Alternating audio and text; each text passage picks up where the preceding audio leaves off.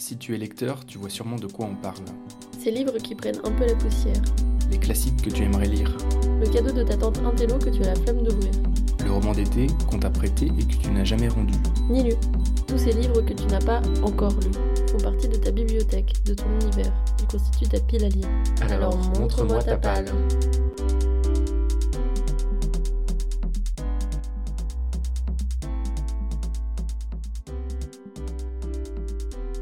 Gabriel est fasciné par les récits de voyage. De la Sibérie au Honduras, à pied, à vélo, à la voile, toutes les aventures sont bonnes à lire.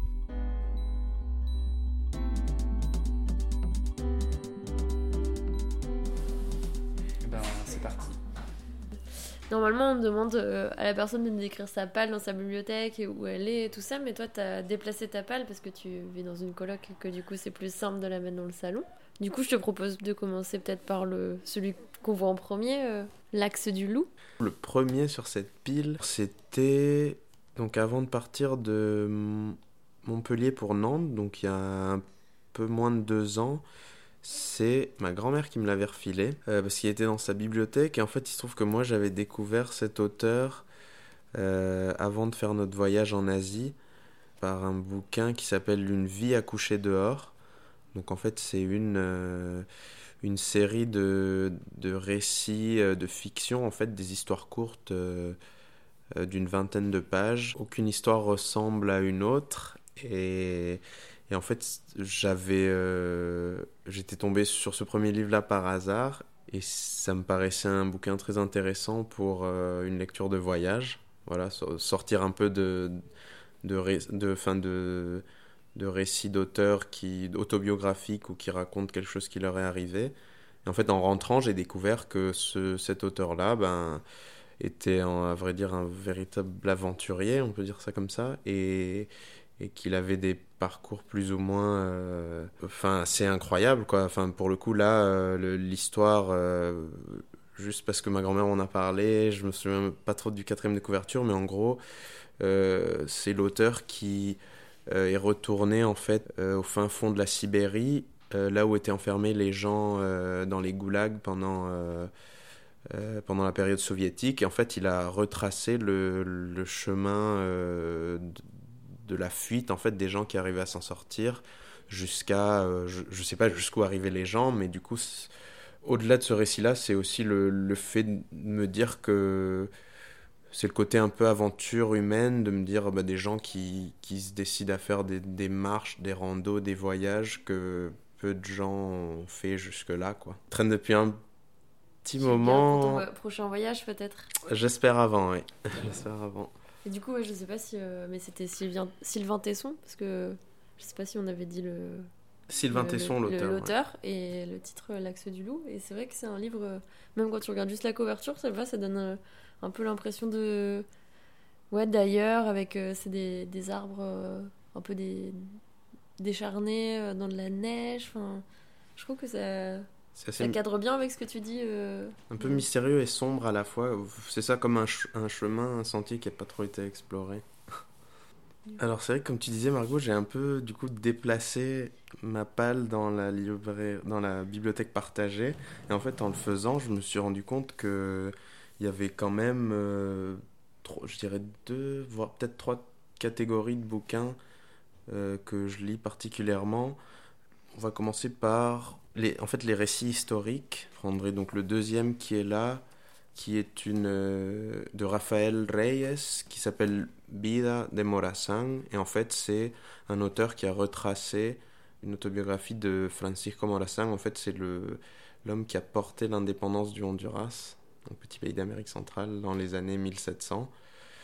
Deuxième livre historique, c'est encore une fois sur le Honduras, du coup, parce que du coup, c'est bah, le pays d'où je suis originaire, où je suis né. En fait, c'est un peu une partie de ma vie que je que j'ai envie d'explorer, parce que j'ai quitté le Honduras quand j'avais 15 ans, et du coup, euh, j'ai toujours de la famille là-bas, des amis, mais c'est un peu un lien, euh, enfin, un pays que je connais mal ou que j'ai envie d'approfondir. Donc, quelques Du coup, tu lis autant en français qu'en espagnol?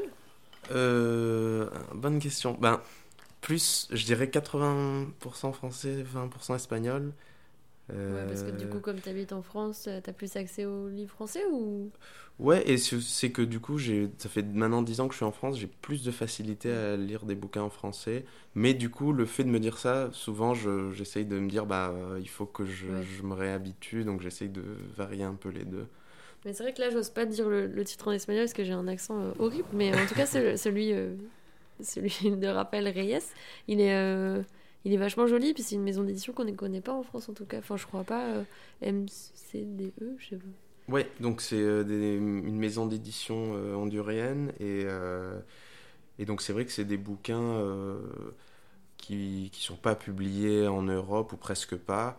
Où, en fait il faut savoir, bah, c'est justement un bon contre-exemple parce qu'en fait ce deuxième bouquin qui est là, qui s'appelle Le Honduras, Difficile émergence d'une nation, d'un État, de André Marcel Danse, il se trouve que c'est un, c'est le premier écrivain français qui a écrit un bouquin historique et politique sur le Honduras. Donc en fait il y en a très peu, très, très peu de, du moins d'écrivains euh, occidentaux qui font des bouquins sur ce petit pays.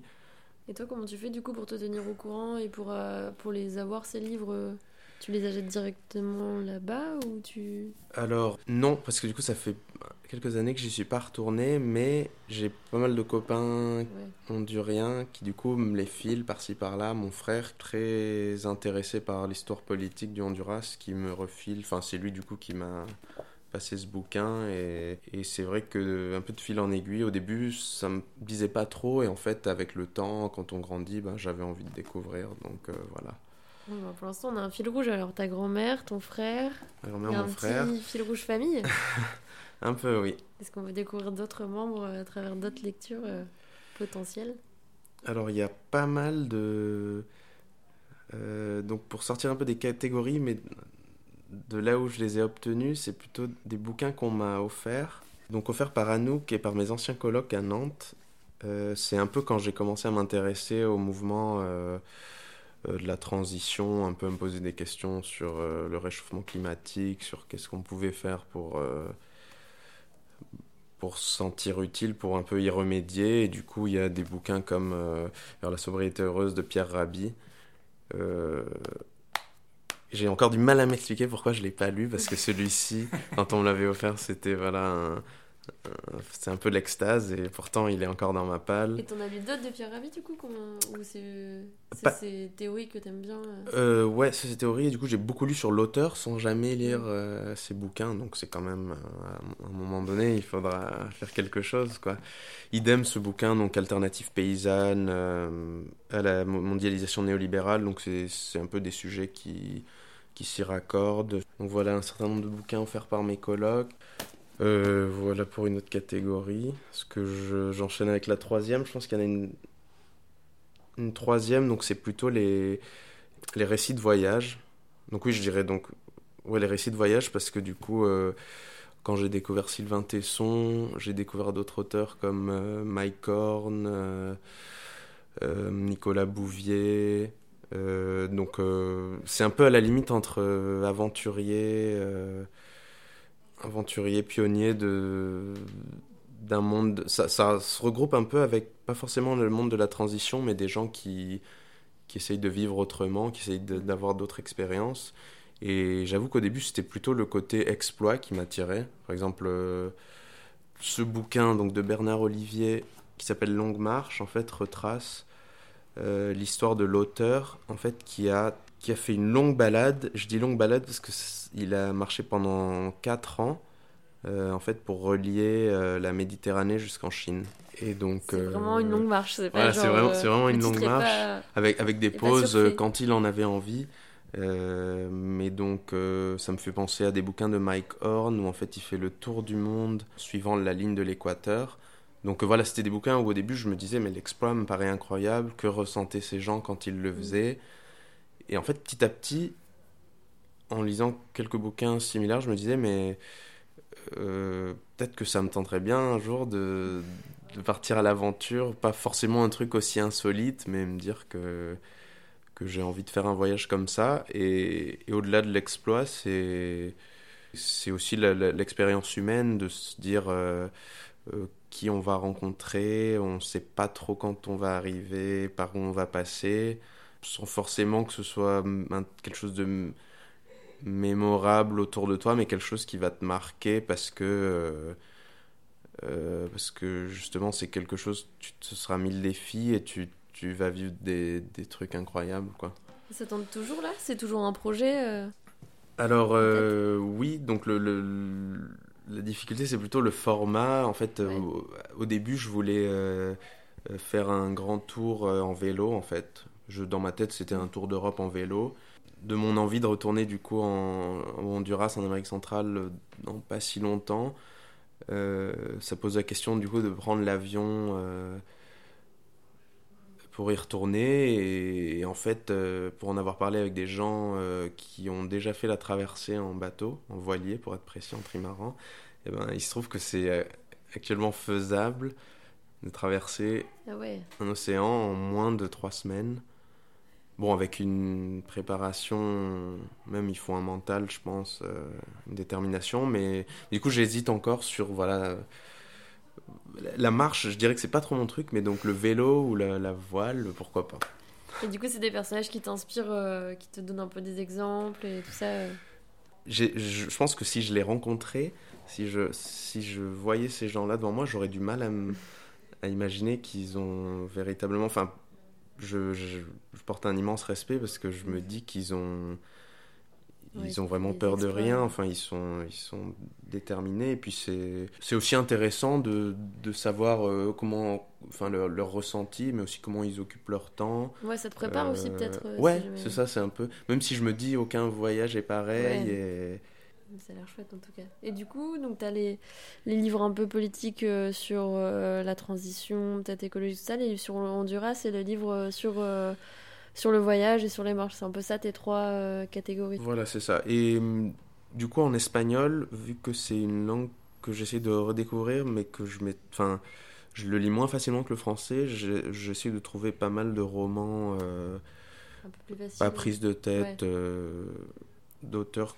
euh, il y a un auteur espagnol qui est pas mal connu qui s'appelle Carlos Ruiz Zafón qui fait mm. des, euh, bah, une trilogie. Euh, je sais pas si vous en avez entendu parler, L'ombre du vent. Donc j'ai eu le premier en espagnol, c'était incroyable. En fait, je, pour l'instant, je trouve que les, la suite en français, donc je me dis j'attends et je, je, finirai bien par les trouver. Là, du coup, c'est les deux qui, qui, étaient le plus au fond de ta palle, c'est Acte Sud, livre de poche, là, je pense que je suis sur un terrain connu de moi, qui sont plutôt des romans, non? Oui. Et, et ceux-là, du coup, euh, bon, il y a quand même un bateau, donc il y a peut-être un truc aussi de voyage, je sais pas, sur euh, la cité des mots de Alberto Manguel. Alberto Manguel. Alors celui-ci, c'est assez particulier parce que, euh, en fait, j'ai travaillé en tant que médiateur au lieu unique sur une expo d'Alberto Manguel.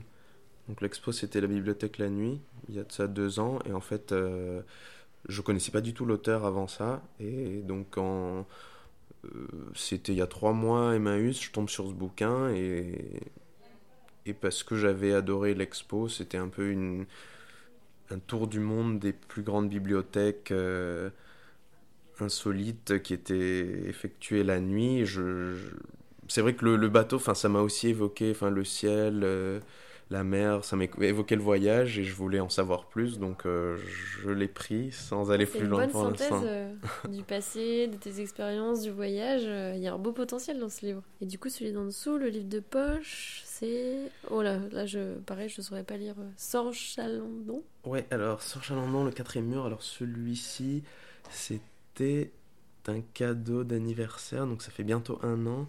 Et sur celui-ci, j'avoue que je vais passer un peu vite parce que je, je, sais que c'est un récit qui se passe à, je crois que c'est Beyrouth, en, enfin c'est au Moyen-Orient, mais, euh, mais c'est un roman, euh, enfin je ne saurais pas en dire plus. Euh, il il m'intrigue, mais je pense que dans ma palle, il est plutôt dans la partie basse. C'est pas un des premiers que je lirai. Ok.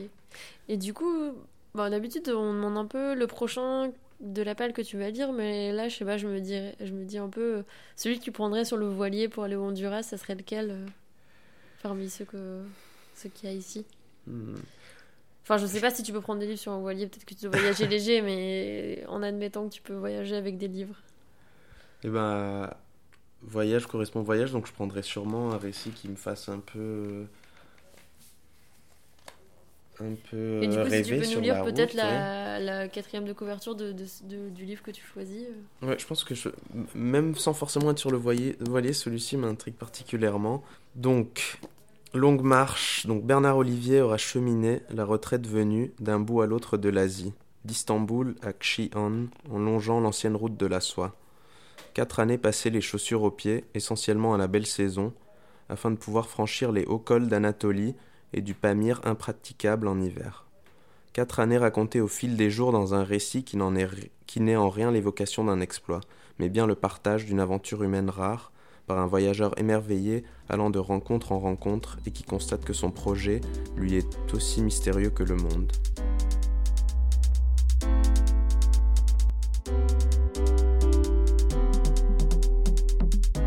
Retrouvez Montre-moi ta palle deux dimanches par mois sur iTunes, SoundCloud et Podcast Addict.